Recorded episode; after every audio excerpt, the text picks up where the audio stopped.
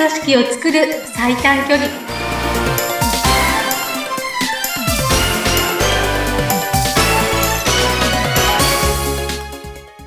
強い組織を作る最短距離組織力アップコンサルタントの中山智子ですインタビュアーのズッピーことズシ秀次です。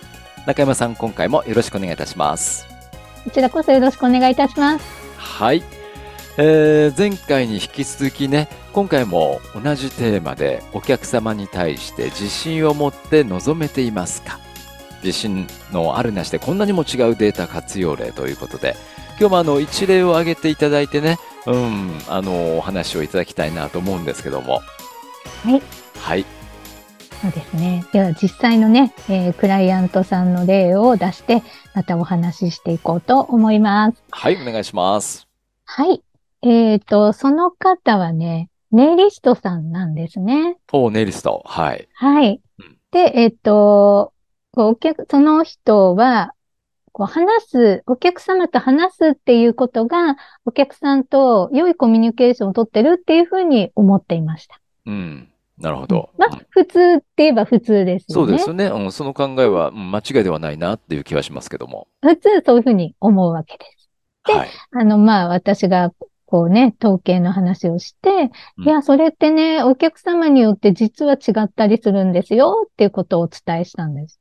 え？はい。違うってどういうことですか？ってなるじゃないですか。うん。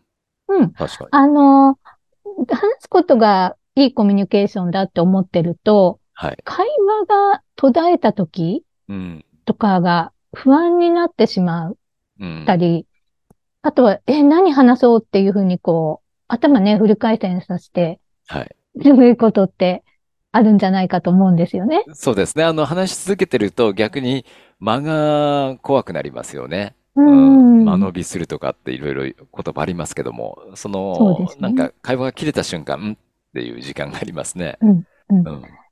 で、あの、私がね、いや、あの、人によってね、いや、むしろ黙ってておいいんだよって思ってる人って、実は世の中の3分の1以上いますよっていう話をしたんです。で、おー。はい。で、えーって、あ、え、そうなんですか？って。うんうん。で、まあ、あの、その方、こう、分析ツールを使ってらっしゃるので、はいこ。の、あの、青の色の人、あ、まあね、色分けでね、そう大きくそうそうそう。こうん。タイプ、色分けでできるんですよね。タイプ分けできるって見やすいように色分けしてありますっていう話を何回かしてるんですけど、その青の色の人っていうのはうん喋り続けなくていいんですよ。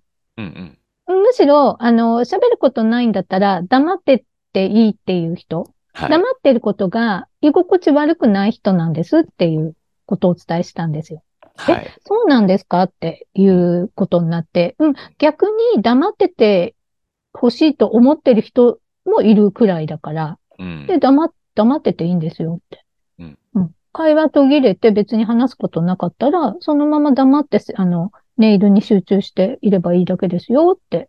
で、うんその、ネイルに関してね、あの、き聞いたり確認したりするっていうことが必要だった時に話すだけで十分なんですよっていうお話をしたんですね。なるほど。はい。うんで、まあ最初はね、びっくりされてたんですけれども、うんまあそういう話をして、うん1ヶ月後、またあの、その方とね、のところ訪問していって、どうですか？その後っていう話をしたら、いやー、そのね、青の人に、私だからなんとなく苦手意識あったんですよっていう話をはいしてくれたわけです。うんやっぱりその、話すことがコミュニケーション、話すことが苦にならないっていう人にとっては、話さないっていう時間ってやっぱりちょっと最初慣れないし、うん。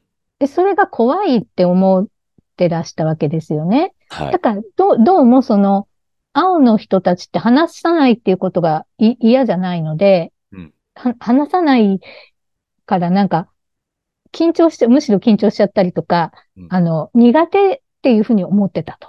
はい。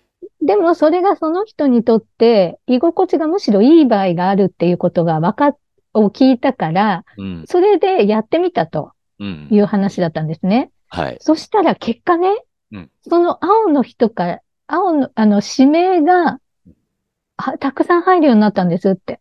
へえ。うん。あ、じゃあその分析がまさに正解だったわけですよね。そうそうそうそうそう。うん。うん。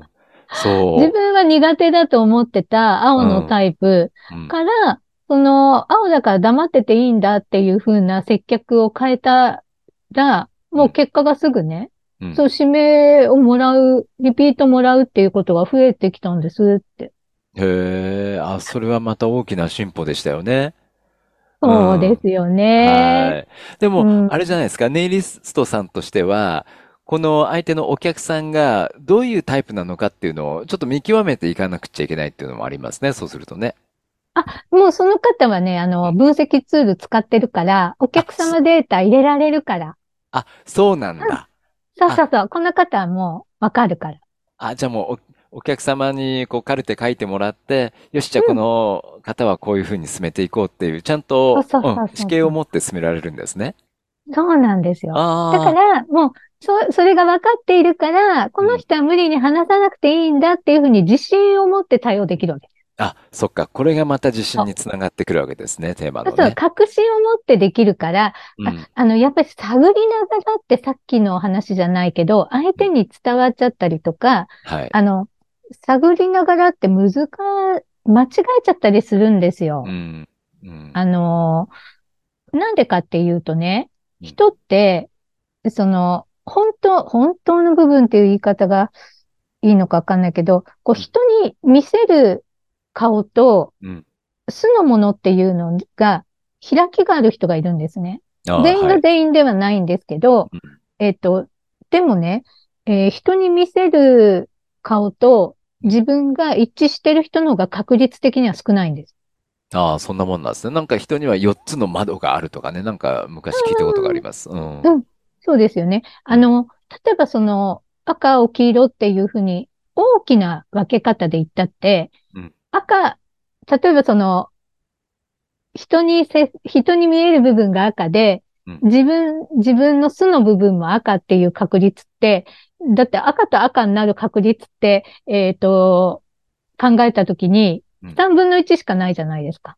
はい。だから3分の2は、そこに違いがあるってことですよね。人に見える顔とうん素の部分が違う方が3分の2の人だから、うん。うん。だか、ら、あの、間違えちゃうってそういうことなんですよ。その人の、えー接し方を見てると、はい。あ、この人、あの、社交的で話好きだから話し続けてた方がいいんだっていうふうに勘違いしちゃう。うん。ああ、そっか。うん、本来のものじゃないけど、人と接するときに、うん、接し、その個々で違いが出てきちゃうからってことなんですね。うん。まさにね、私がそのタイプなんですよ。あ、本当そうですか？は今、うんあそうそうそうじゃあなんかちょっと、い、作ってんですか？今なんか。あ いやいや、あのね、これ作ってないっていうところが、はい。全部自分だってことなんですよ。だから本当の自分っていう言い方ちょっと違う。全部本当の自分なんです、もちろん。うん、まあまあ確かにそうだ。うん。うんあの、えっと、私は本当だったら、その必要なこと以外黙ってるっていうのもいけるんですよ。素の部分でそういうところを持ってるんだけれども、うんやっぱり性分として、え性分じゃない、人と接するときの面としてはうん、かなり社交的な部分。で話して、話しかけられれば、はい。それに乗っかっていくっていう、えー人付き合いを持ってるんですね。うん、うん。で、人付き合いを持ってる。つまり人から見える部分はそこがすごく強く見える。はい。で多分、私と会ったことがある人、接したことがある人は、私のことを社交的だと思ってるし、思ってる人がほとんどだし、明るいとも思われてると思うし、うん、なんですよ。うん。だからその接客、例えばね、まあ、美容室だったり、ネイルサロン行った時に、えあの、施術者の人が話しかけてくれば、当然それに答える、答えてしまうんですよ。うん。まあ、作ってるまあそうだよね。わけじゃなくて聞かれたらそれはね、答えてしまいますよね。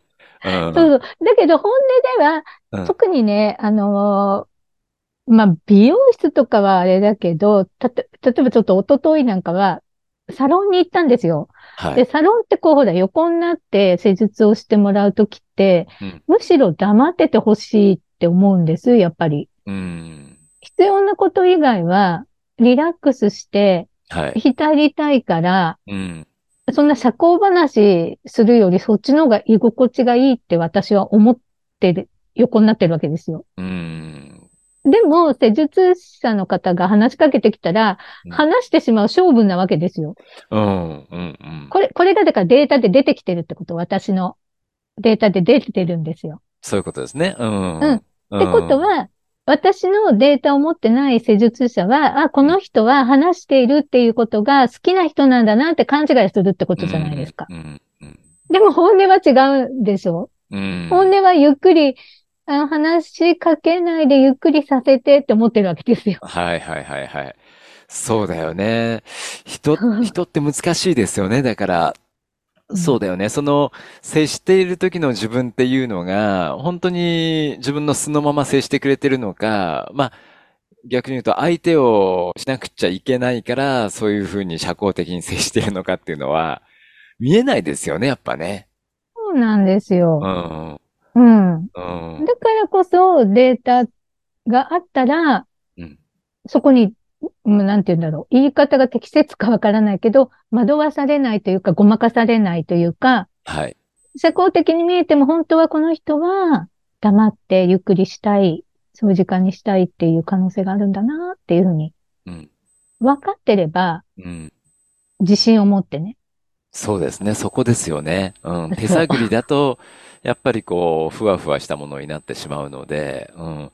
そこでデータの活用っていうのが生きてくるんですね。うん。そういうことです。それがあれば自信を持って、探りながらではなく、うん自信を持って接客することができて、はいそ。れがお客様の満足感にもつながっていって、で、結果リピート、ご指名入るってことになったっていう話ですね。ああ、いいですね。うん。